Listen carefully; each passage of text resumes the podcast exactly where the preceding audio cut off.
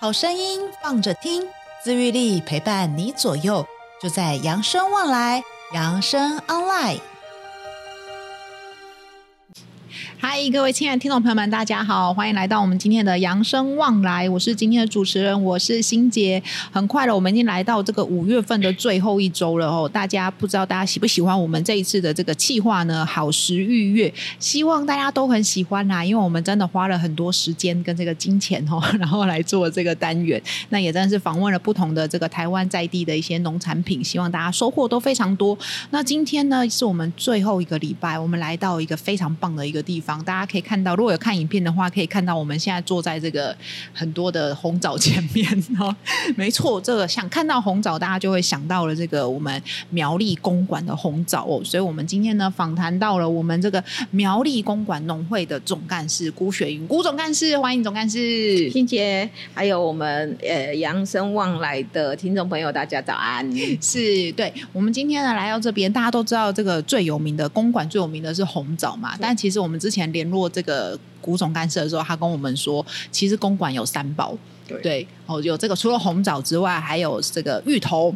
跟这个福菜，嗯、好，所以，我们今天呢，真的是要来好好认识一下这个公馆三宝哦。公馆三宝，首先呢，真的要先从第一个啦，我们最常知道、最常听见的这个红枣，而且这个公公馆红枣个很大的特色，就是它是全台湾唯一可以产红枣的产地。对对，对对，那想要问问看，说，哎，到底为什么这个公馆有什么这个先天的条件，可以让我们这边唯一可以产红枣的地方呢？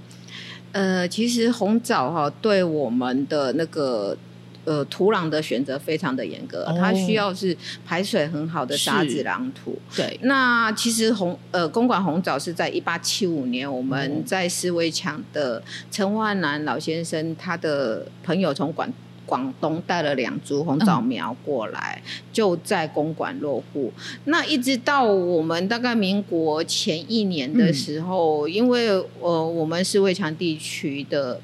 是紧邻在后龙溪畔嘛？那一年有一有一场大水，嗯、那河床改道，整个往西边移了以后，那我们在第十围墙的呃民众就开垦，然后就在这边就种下，陆陆续续种下红枣树。对，哦、那民国二十四年的时候，其实因为关刀山在。大地震对四围墙造成蛮大的、蛮严重的，嗯、那房屋损毁很多，所以那随着重建，所以陈家人就把红枣这个很重，他们觉得很珍贵的树种就分家，然后就带到，然后就慢慢在四围墙有有有有比较多人种植。嗯嗯嗯。那一直到其实。到八十几年的时候，政府这大概就有做一些辅导，不管在包装啊、改善，然后观光果园开园啊，就有做一些宣传。那一到一百年的时候，其实是农会整个在整合红枣产业的时候，就是建立自己的品牌，然后我们去做，然后再加上经过很严谨的呃一些检收标准、农业检农药检测标准，然后我们花了很多心力在做栽培管理的辅导，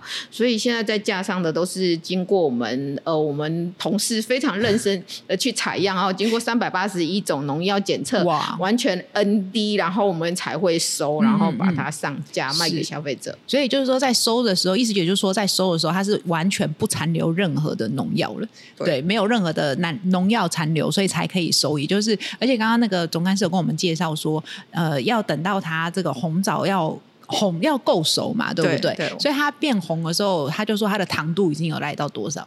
我们三分之一，嗯、我们的契作检收标准是三分之一的红转红哈。哦、那所以其实那个时候已经二十几度。哇那如果红枣是整颗在树上变红的时候，哦、它的糖度基本上都是在三十度以上。三十度很甜的，要给大家一个概念，就是呃，今天总干事有讲，他说像梨子，对不对？对这个那个它十五度水梨啊，一般你如果十五度、哦、糖度到十五度就很。是很甜了，那你看这小小的一颗这个红枣就要三十度，所以表示它真的这个是真的非常的甜，而且就是然后再来就是天然的晒干。对，对。我我们基本上哈，我们公馆的产品不管是福菜或是我们的红枣，我们都完全没有添加。那像红枣，我们就是直接天然阳光曝晒，嗯嗯嗯嗯，然后大概晒个如果天气好，大概晒个十天左右。嗯、那如果是那个时候有台风或者有其他有雨的话，我们大概就是低温烘干，大概五十度，是那至少要四十几个小时的。哦哦、看天气，我们会做不同的调节。是是是，对。但是我也有蛮好奇，因为台湾现在只有公馆产红红枣，所以其实老实说，以这个量来讲，是不足以供应给全台湾人的。对，对，其实台湾的农产品蛮蛮特别的，就是呃，我们农产品真的是很精致。其实从我们前面听到很多间的之后，我们真的大家可以理解，台湾农产品真的都算是精致农业。对，尤其是很多我们必须要花人力的，譬如像刚刚我们说红枣，还是要人工采收。对对，甚至连芋头，等一下我们大家再谈到芋头跟福菜，哇，这也是不得了，都是人工哦。那再来就是，可是它的这个偏偏我们这个产量也不多啦，吼，所以有的时候它又特别的珍贵这样子。那有时候我们在这个大卖场啊，外面都可以看得到进口的红枣。对，想问问看，这个进口红枣跟我们这个台湾这个公馆的红枣有什么差别吗？其实我们红枣主要品种上，我们就是鸡所以看起来就是椭圆形，然后尾巴会比较尖，而且比较小颗？对，我那大陆。大概有很多是大枣品系的，嗯、是呃，那我们公馆红枣是收了以后，我们就只有日晒，嗯、然后它皱褶比较多，是看起来皱皱的。皱皱的。那大陆的产产程的话，它其实清早采收以后，它会经过煮过以后，然后它会加糖水。哦，所以它的甜不是天然的甜。对，所以它很多它看起来是蓬松的。哦，对对对，它比较蓬，然后就是吃起来会觉得水分比较多，整个外皮是比较呃比较。平滑一点，对对对对对对，就是没有这么皱，然后也相对比较大颗。对对，那所以为什么我们中药材我们在炖煮很多汤的时候，喜欢抓一把红枣放下去？其实那个汤里面的甜味都是天然的。是是是，所以我们这个公馆的红枣就是天然的。刚刚我们总干事说，这里面唯一有加的就是太阳。对，那我们大概在台湾，以我们的产量大概只占市占率的三成三趴。哦、三不是三成哦，是百分之三。所以其实我们，但是疫情哈，其实尤其是、嗯、呃，我们现在我们很多呃民众保养会想要用红枣，他们都会特地来公馆买。对对对，就是，其实慢慢的，我们也有建立一些品牌的形象，没错，对，尤其是长期他们有一些在做保养，他们长期煮红枣水喝的，是是是，他们都会特别来我们这里买。对，我是真的，之前我朋友是苗栗人，所以他有送我一包公馆的红枣。对，然后我呢，因为我就想过年会做那八宝饭，我就用那个每一年我都用公馆的红枣，我是觉得它真的就是很很好吃，然后香气，对香气，对我们我们红枣的香气，其实因为我们自己有开发很多的产品，然后像红枣啤酒啊，嗯嗯嗯，那其实我们很，我们觉得我们比较呃。天然的部分就是我们那个香气其实是很天然，而且会让你很舒服。是对，那个甜味也是很舒服的。因为我其实小时候很不喜欢吃红枣，因为我觉得红枣有一种我说不出来很奇怪的味道，我就是很不。然后还有就是因为它要晒嘛，所以它外面皮很干，有些是皮很干，然后里面也没什么肉。但是我真的是改了换了这个台湾的这个红枣之后，我忽然对红枣真的有一些改观呐。对，它它吃起来其实。口感蛮舒服的，然后甜味那个三十度的甜，是真的蛮不错。尤其是鲜枣，鲜枣，尤其我们七月季在大暑季节才会转红，它一定要。那我们其实红枣的转熟过程里面，它会慢慢变白，从小长到大，然后会慢慢变白。是，然后我们就看着它，它就一定要经过大暑的太阳自晒，自晒以后，然后它在。树上会慢慢有焦糖色出来。哦，我、哦、那真的是看着它那个糖分晒出来，晒出来哦，然后再看着大暑的天气这样一天一天晒，它转红，嗯、那那真的是公馆的红宝石，是是是，然后那我们看那个过程就就会觉得那个为什么红枣可以养颜美容？我们说可以补气，其实它是在这个过程是七八月的太阳自晒，然后可以提供很多热能，嗯，在在。就结晶都在红枣的果实里面，然后我们吃了它就可以让我们养颜美容。是是是，其实它有一些原理，其实是非常的，哎，真的是很厉害。是是是，所以对，所以我们就以前说冬天寒冷的时候要吃红枣嘛，可以比较暖身。对对对，因为它真的是把这个最热的时候太阳都吸收着，在藏在这个里面，变得这样红彤彤的，所以都是它的大太阳的精华在里面。对对，好哦，那我们刚刚就是红枣哦，所以刚刚那个总干事有讲到这边其实有很。多红枣的这个这个呃周边商品，然 后我们说它叫周边，除了这个干的红枣之外，还有这个巧克力，对不对？对，嗯，然后巧克力，然后有红枣茶，对。我们这个现在很多科技业的年轻美眉想要养颜美容，直接这个是热销哦。你说那红枣茶是不是？对对对。哦，而且就直接放着就可以泡了。对对对，这是蛮方便的。然后还有巧克力棒，这个巧克力棒我刚看了一下，我忽然觉得它很眼熟，因为发现他们那个合作的那个厂商，巧克力巧克巧克力合作厂商跟我们前上一集的这个诶这个鱼池乡是同一家。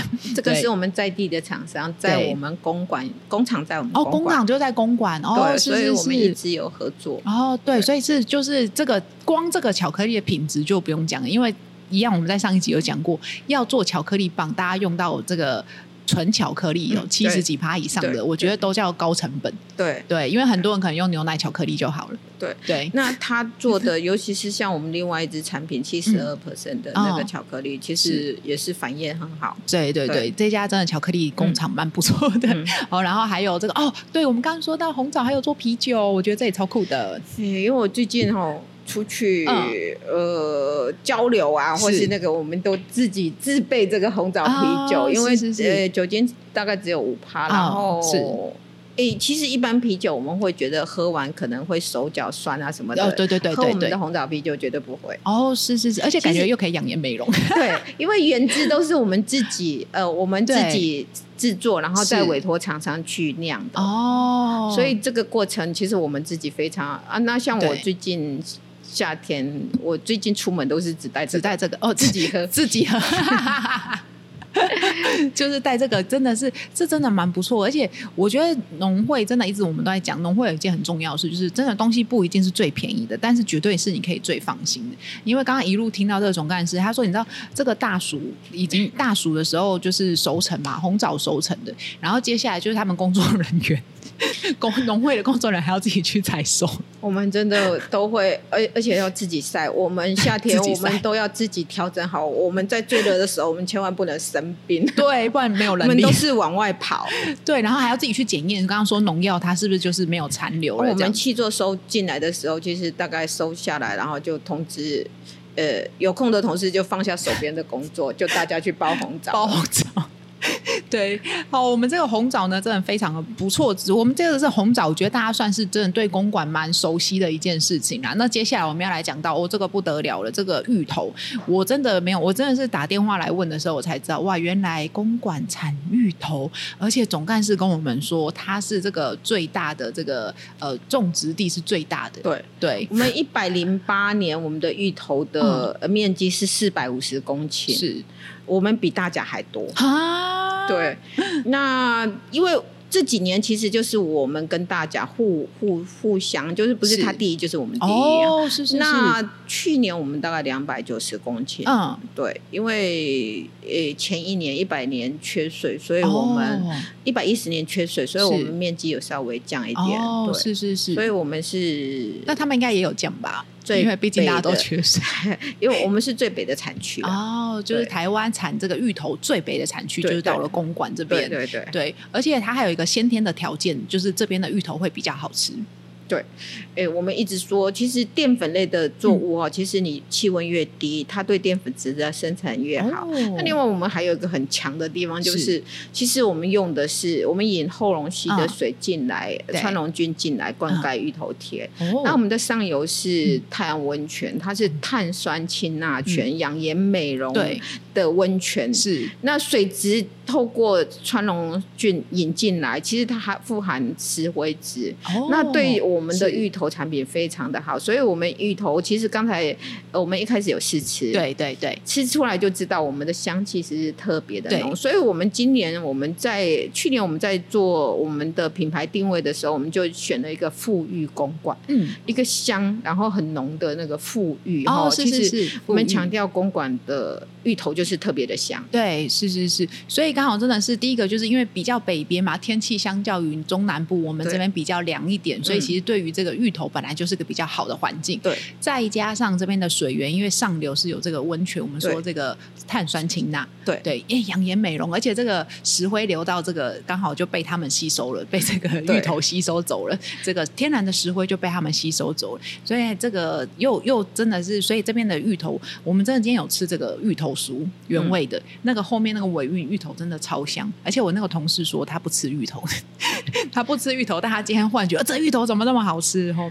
然后刚刚总干事有说，所以这边的那个芋头拿起来，它的根是跟大甲不一样。对，哎，这个其实是老农民跟我们讲的，我因为你去到市面上芋头。对，看起来都一样，可是我们的老农民跟我们讲，啊、我们的老班跟我们老班长跟我们分享，他说，其实你去看芋头的须根其实不大一样，芋头公馆的芋头出去根是白的。哦，对，因为我们的水质非常干净，哦、是是是是是，然后、嗯、那大甲的他们会比较偏暗一点，哦对。哦对，而且他们最近有出一个这个新的产品，这个是这个蜜芋头罐头，对，其实呃喜欢吃芋头的人都知道。我自己很喜欢吃芋头，而且我超喜欢吃那个蜜芋头。现在那个你如果在串冰店，如果点蜜蜜芋头要多加二十块。是啊，在台北是这样啊，因为它已经不是以前可能你四个料或几个料你可以算里面，现在不行，它成本太高，所以要另外加钱。所以这个呢，就是你可以带回去，然后就直接你要打牛奶啊，或者是直接吃都可以，对不对？对，对，这个是我觉得非常方便，因为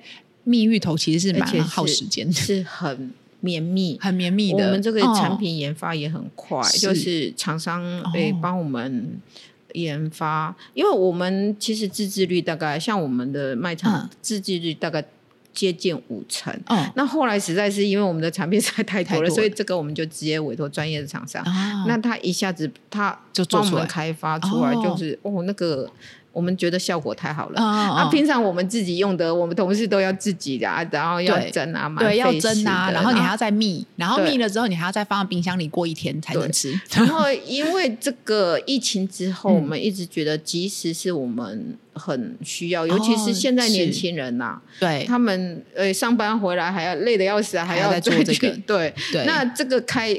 就直接打开，然后加了牛奶就可以即食，而且重点是你买了就可以放在那里保存呐。对对，就是罐头是蛮好保存的。对对，就是真的。不然你有说想吃，真的还不知道去哪里买，然后自己做。哦，我跟你讲，我就是这个苦主，我就是自己很想吃，所以我真的自己做。做了之后，你知道又做又吃不完，你要放在那边，就是很麻烦。然后后来我又把它就是包芋头酥包掉，就很麻烦，就对。通常都要做一锅，然后吃不完，没错，也是很麻烦。是真的。所以我觉得刚刚总干事说没错，现在这种即食的东西，我觉得真的都算是蛮方便的。然后，嗯、然后我还看到他们还做了酒，我觉得这超酷的。我们这支酒真是太厉害了，四十五趴的酒精，对不对？对。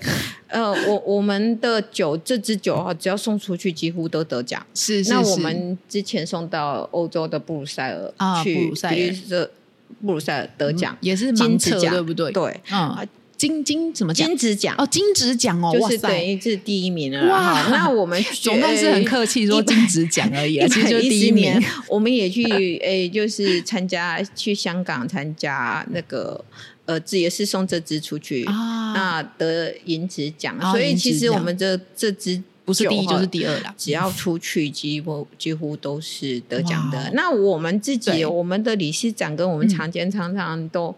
聚会都喝自己的酒，的酒他他们一直说这个喝了不会头痛，不会。哦、那我我们对。带这支出去跟其他，有时候跟会跟友会的交流啊，是是是，大家都会觉得我们这支酒很不错。对，那个尤其是芋头的香气，其实在酒里面喝得出来。哦，哇，这个真的很棒，就是我觉得这也蛮酷，这个大家有机会真的可以来尝尝看。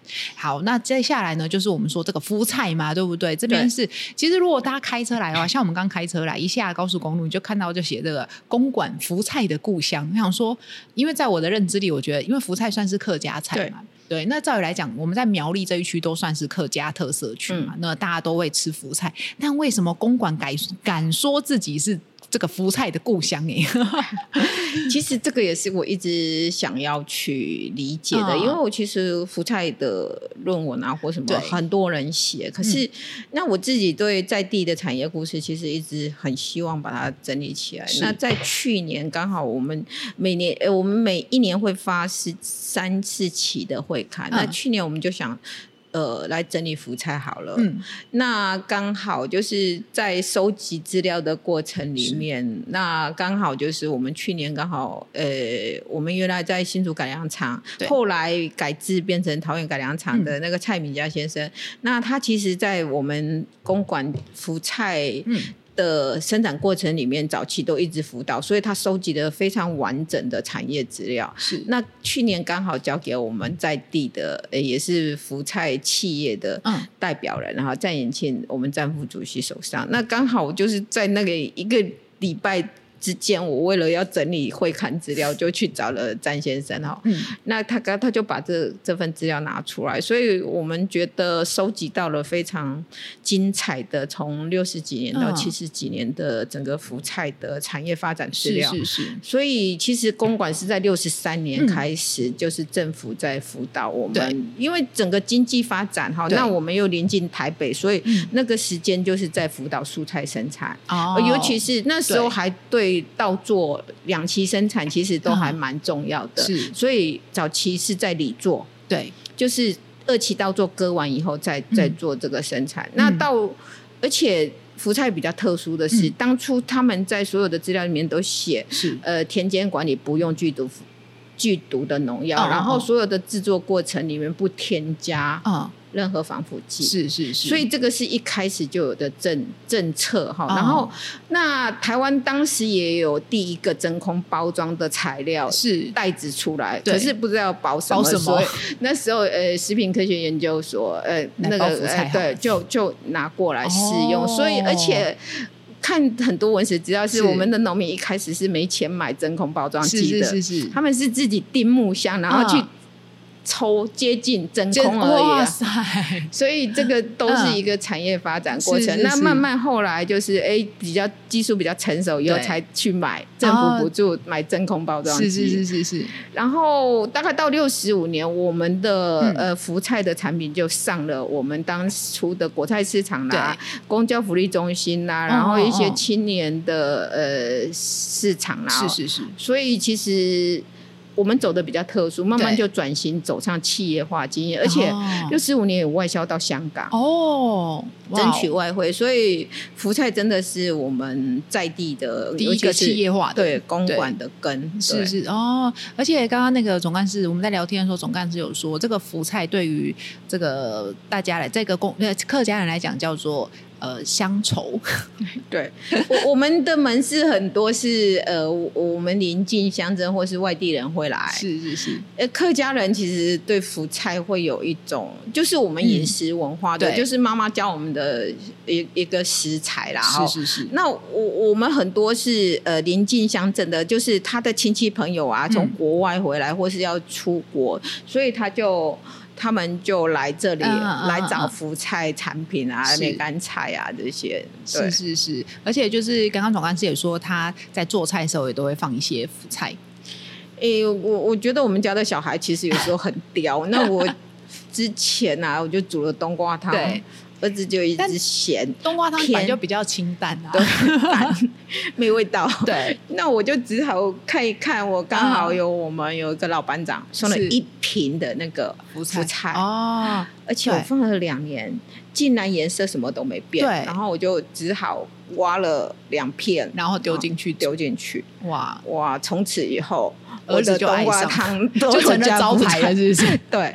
然后我们姐妹聚会啊，那些我都会煮煮煮了冬瓜汤，然后加一点福菜。那盖子一打开，味道就好香，就是一个家的感觉。然后，而且我就说，这很像日本的昆布，有没有？就是加个菜，你就是有昆布炖那个汤，你的汤就会层次就不一样。其实我我们福菜是经过呃时间的酝酿的那个发酵的，它其实很多味道是回甘。啊，然后那个天然的香气，嗯嗯，那福菜的过程里面也是盐巴加日晒，日晒，对，我我们的产品跟其他的产品其实不大一样，就是又有企业化后端的精致包装，然后前端我们在田间生产，我们非常注重管理，然后在晒的过程，其实公馆都是在二期稻作采收以后，嗯，把那个稻的呃。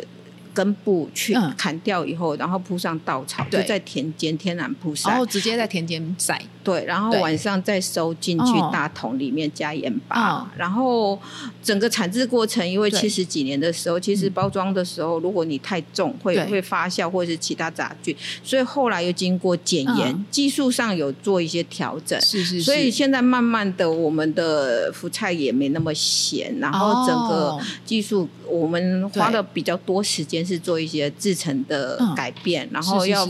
要翻了好几次的那个，要换好几次的那个不同的呃静置的。方式，方式。对，哦、所以我们其实现在都是很天然、很健康的食材。是是是，因为今天有那个，我们说这个福菜是包含先从酸菜开始的，对？对。先就是我们刚刚总干事讲的，先在这个田间，然后晒，然后再收回来，然后加盐，先腌个五天，就是我们一般看到的九到十哦，九到十天哦，五天太少。那个酸 酸菜大概九到十天，哦、也要看天气，如果实在太冷，会到十几天都有。哦、对，所以基本上就先晒，看它。转色哦，然后这个就是酸菜，再再把它捞起来，然后再晒。对，晒的过程也是要看田间的条件。如果是天气好的话，可能三到五天就在哎白天拿出来晒，晚上收回大大桶子里啊。这样子连续晒吗？就是我今天拿出来晒，然后我下午再收回来，晚上再收回来，然后第二天我再晒，对，然后再晒个几天，哇！所以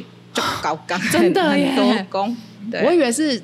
晒九天，然后我再收，不是不是不是，是每天晒每天收，每天收。哇塞！因为你晒的时候，你还是要再加盐巴啊，不是，就是你收回大头的时候还要再加一点再加一点盐巴。对，而而且盐巴是慢慢加的，你也不能一次就就加加满。那它整个发酵会会影响哦，所以也不能一次重咸啊，就是慢慢加。所以就是从酸菜，然后再变腐菜，然后再。再经过呃，也是要八到九天的那个晒成梅干菜。哦，再晒成梅干菜。更干哇，梅干菜就可以保存很久。对，哇，所以刚刚真的说这是经过时间的发酵，对，时间跟这个时间跟太阳，对，对。哇，所以真的什么都没加，只有时间跟太阳的 这个转变的这个，所以它，所以我们常说真的这个这些东西呀、啊，看起来都很简单，但其实背后真的是第一个层层把关，对，第二个就是人力。对，对，大家都要花这个时间，然后来做这件事情哦。而且现在老实说了，最贵都真的是人力。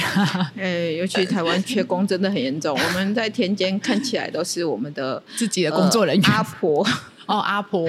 对，我们现在的都是阿婆在七八十岁的这些对呃老农民。对，然后真的，所以大家真的，我们要抱着感恩的心。对啊，其实我觉得有时候真这样想想，再过几年，到底这些农产品，如果真的年轻人都不再回来接手，其实我觉得可能台湾也要面临到一个农业会不会，应该不至于会。所以我们现在其实做很多是在希望青年回来啊，是是接手。那我们公馆有一个比较好的地方是。我们的产业够特殊，而且我、uh, 我们的技术其实是，我我们相对一些初级加工的部分，我们其实有保留一些特殊的技术。哦哦哦，对，那我们对品质的要求跟这技术是有一起结合的，嗯、所以其实如果真正要从事，像我们就是我们张记的也是年轻人回来，嗯、那其实志成他爸爸就是前一一。呃，之前就是做福菜的，那他对。技术改善，然后他在做包装的不同的，然后行销的、哦、呃不同的行销方式去去管理，所以其实青年回来，因为有一些技术累积，有一些产业经验的累积，所以其实真正要留下来还是有机会的。是是是，对。其实我在看那个公馆网页的时候，他们有在卖那个蚕丝被。我觉得蛮好奇的，然后想说，这年头我们真的还有人在种蚕吗？就是还有人在养蚕种，就是有这种东西在山养蚕。对啊，就是还有吗？哎，公馆比较特殊，是我们、哦、我们有一个蚕枫叶改良厂，我们是算蛮专业的厂。哦、那从日据时代有有蚕蚕枫叶的研究的单位开始，嗯、那一直都在北部，六十六年才移到公馆。哦，所以其实公馆一直有产业的背景。对，然后我们以前还有台产公司在这边。嗯，所以。所以不管是产业或是技术方面，我们公馆一直都有保留。那整个产业商业的部分，台湾大概六十几年有在推，嗯、就中央政策在推。对，那苗栗也是，嗯、我们公馆也是一个很重要的专业区的是是是辅导啦。嗯，那我们。一直其实我我做在地访谈蛮多的，嗯、是我我们有温我们的温老师他们，然后大湖其实有专业的蚕丝科的学生，哦、所以我们哦，你说学校嘛，蚕丝科，以、哦、以前大湖农工有一个蚕丝科，哦、那更更好玩的是、嗯、那个温老师他是几年啊？他呃温、嗯、老师念书的时候，他们蚕丝科的学生，那时候其实都是野商，嗯嗯嗯。就是民国初期的时候，养蚕其实都是在台山县很多野商。那大湖是在台山线上嘛，所以他如果是呃要养蚕的季节的话，他们学生停课七周，哇，带着麻布袋就去台三线上去。商业这样子，对，采商业回来养蚕。哇塞，停七周很长哎，两个月快两个月。对啊，所以他蚕丝科的专业那就是开始的采商业，所以其实后来才慢慢发展啊，就种。到田里面，然后到六十几年，整个政府的政策，然后就种茶、种桑树、养蚕，对对对，发展成一个专业产业。嗯、可是到八十几年的时候，因为整个国际局势，我们的人工慢慢变贵，所以整个产业就没落了。那呃，师太还有一个专业的养蚕户。嗯、那公馆比较特殊，是以前我们就有台蚕公司，然后我们有有我们这里在地，现在还是有青农，是是是，在做栽山养蚕。嗯那不是只有纯蚕丝了，他们现在发展的方向已经是慢慢转型，变成高科技的生技产业。然后他们发展是商业茶，呃，商业茶，蚕沙茶，就是用蚕的大便，那个哦，哈，蚕的大便，蚕沙茶，它就是吃商业，所以哦，所以它大出来的东西还是那个蚕沙茶，然后蚕沙哪个沙？纱布的沙。对，沙沙土的沙，沙土的沙，蚕沙茶。哦，然后它还有这个蚕沙茶是杨龙美爷爷吗？还是可以清凉退火？哦，清凉退火 嘎巴茶。那我们现在不是很强调很多是那个嘎巴啊什么的，可以。呃，就是助眠啊，或者是有一些其他的效果，哦、所以那他们还做了蚕丝的胶原蛋白的保养品，哦、保养哦，这听起来好像还蛮不错的，而且是天然的胶原蛋蛋白，对，是是是，所以其实、哦、呃，整个产业慢慢会走向走向不一样，对。对对对，所以如果真的对这个还是想要买这种很传统的蚕丝被，大家可以上公馆的网站。对啊，我们在地还是有保存，尤其是像我们紫苏啊，或者是桑葚啊是这些，其实都是我们在地比较特殊的，我们都有想办法把它保留起来。像我们的紫苏的话，嗯，我们也有去做，我们还有去做一公，是是是。零点一公顷，零点一公顷，对。是那商业的部分或是蚕丝的部分，我们都是想办法把它保留下来。哦，是是是，所以公馆这边真的还是保留真的蛮多很多的当地的特色啦。对，嗯嗯，只是说可能我们可能一想到苗栗的时候，并不会马上像采草莓，也不会想到公馆。然后还有这个，就很多地方你好像不会直接联想到要来公馆玩什么的感觉。对，对我我们公馆比较特殊的地方是我其实我们公馆是苗栗的中心哦。那高速公路下来，对，只要经过。几公里就到我们的公馆，对，我们公馆市区，然后从这里连接到台三线、台六线都非常的近，然后国道一号、国道三号，然后连接到苗栗市师台，是，然后。大湖卓兰，对，我三义，我们都是交通很便捷的地方，是是。是，所以真的，下次大家来说，我们今天在这个这边也是呃，这个公馆农会的一个据点嘛，对不对？叫凤茶亭，对对，我们这里是我们一百零九年承租县府的，原来叫苗栗特色馆的，是是是，呃，一个场地。那这里早期是呃公。呃旧营区。啊，对，那九十一年以后交还给县府代管，嗯、然后县府建了陶博馆，所以我们这里是一个公民营合营的地方。啊、那有公家的陶博馆，然后也有呃在地的陶艺工作坊，是，是，是有很多陶艺师进驻。嗯、那也有我们县农会跟我们公馆农会，那我们公馆农会的部分，我们有呃。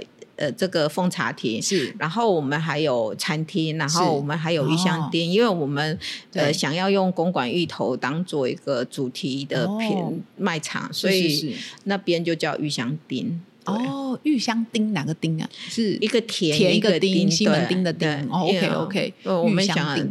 就是连接出去，这里都是芋头的产区，哦，所以我们在办很多活动的时候，我们会有一些小旅行啊，然后骑着 U-bike，然后带大家去认识川龙郡啊，然后去田里拔芋头啊，或是从这里骑到我们石围墙去采红枣啊。是，我们公馆其实，尤其是公馆的土地公啊，非常的美，田间的土地公，然后加上那个。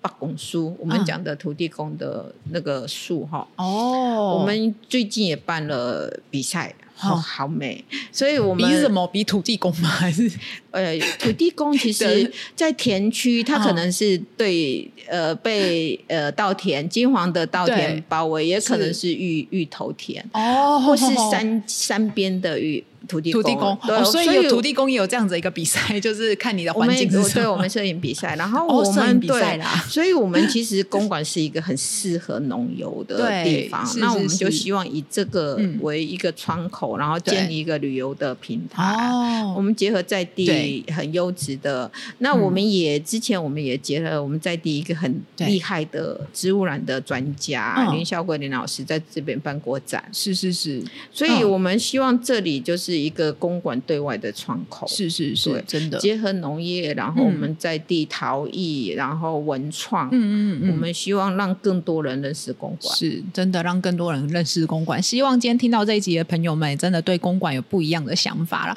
而且我觉得还有就是，呃，对于农会，就是今天我们有稍微跟总干事有聊到哦，真的，其实农会真的最主要也不是在赚钱啦，对 对，我们就是。对产业，对我们基本使命就是照顾农民，然后对产业有一些扶植。嗯，那像去年整个芋头其实产量非常好，哦，可是我们价格很不好，所以我们就花了很多的心力在做一些行销，是是是，然后在做加工保存。哦，那我们甚至动员我们同事都去削芋削 芋头，花了一两个月的时间，大家有空就去削芋头，一天削了上百袋。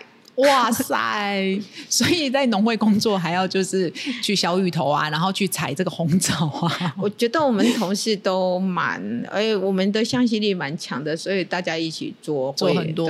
对，是是是。那其实我们就是尽力，嗯，对，为农业尽一份心力。真的真的哦，而且我觉得其实听得出来，总干事对于这个产业也好，或是对于这个农作物也好，都有非常大的热情哦。而且总干事本身对于他刚讲的，其实他对于历史啊这些很多东西，他都自己很有兴趣。所以，我们今天真的是采访到他，也真的算是就是赚到了，听到很多不一样的小故事。那今天我们真的非常开心呢，能够来到公馆这边，然后来访问到我们的古总干事。谢谢总干事跟我们分享了这么多。谢谢，谢谢我们杨生。是，那真的，大家有机会，真的第一个可以来到公馆这边，好，公馆农会这边有很多的东西，大家可以现场来看看。第二个就是现在真的网购都很方便，然后大家有机会真的可以直接上网看。如果你对芋头的产品哦，红枣的产品，这些真的都是品质保证的哦。不管是我们这这一个月来，我们介绍了这么多的产品，大家真的都可以上网支持一下台湾的这些农产品哦，台湾的农民哦。就像我们一再强调的哦，产地、产销，还有我们消费者三个要一起手牵手、心连心，一起来这个守护我们台湾。那我们今天扬生旺来就到这里喽，我们下一次见喽，大家拜，拜拜。本节目由扬生慈善基金会公益赞助播出。点亮希望的光，有人漫步人生长廊，幸福路上每一天都充满阳光。